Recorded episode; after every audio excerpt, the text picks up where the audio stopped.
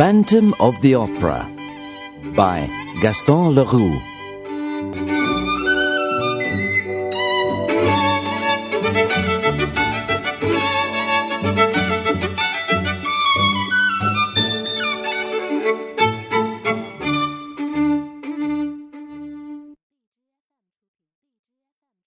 Chapter 1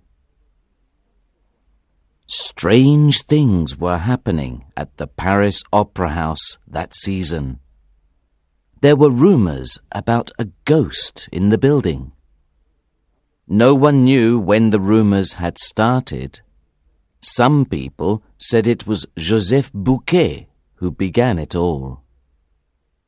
Joseph Buquet was one of the scene shifters, a quiet, reliable man. He said that he had seen a frightening figure in the corridors of the building. He said the figure was wearing a dress suit.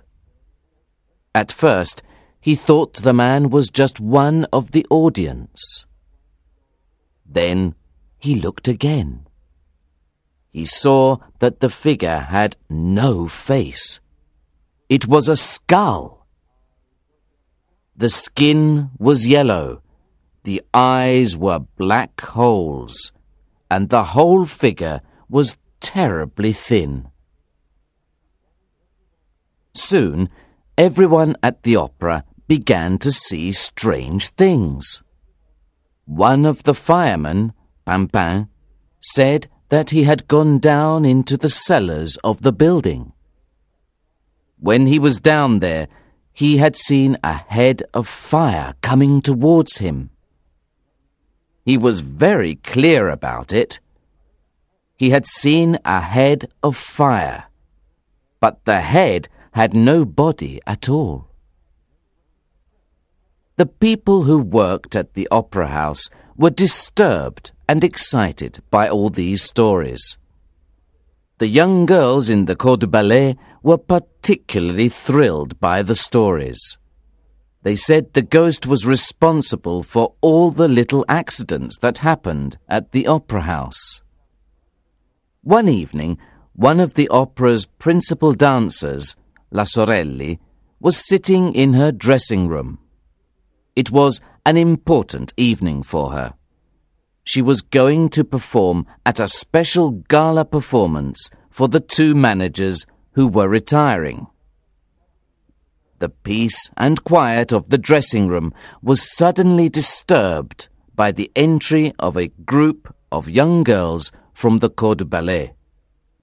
The girls were talking excitedly. We've seen him! We've seen him! One of them announced. We've seen the ghost! Sorelli did not really believe the girls, but she was very superstitious. She was easily frightened by stories of the ghost, but she tried to be brave. Pull yourselves together, she told the girls. But we've seen him! We've really seen him! One of the girls insisted. And Gabriel's seen him too, the girl added. Gabriel, the chorus master? asked Sorelli. What did he say?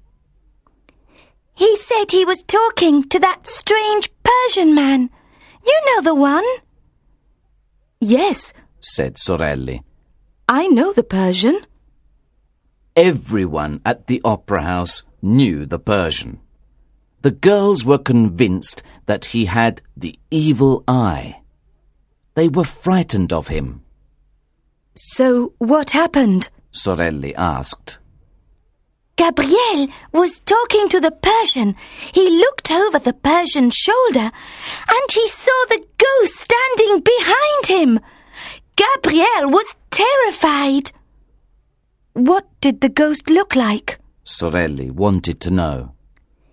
He was wearing a dress suit, just as Joseph Buquet described him. And his head was like a skull, one of the girls said.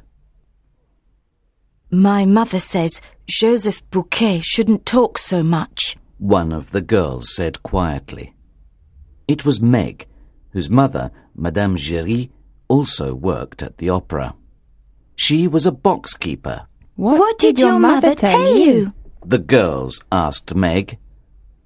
She said the ghost doesn't like people to talk about him. Meg replied slowly.